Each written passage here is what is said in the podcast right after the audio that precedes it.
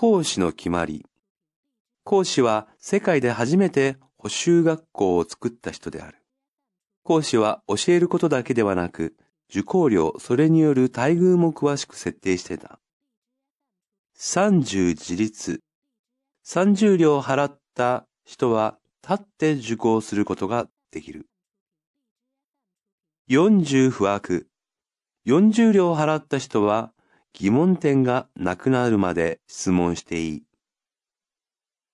50地点名。50両払った人は翌日のテストの命題を知ることができる。60自春。60両払った人は先生から喜ばしい言葉を聞かせてもらうことができる。70重心所欲。70両払った人は横になって受講したり、授業に来なかったり、お好きなようにすることができます。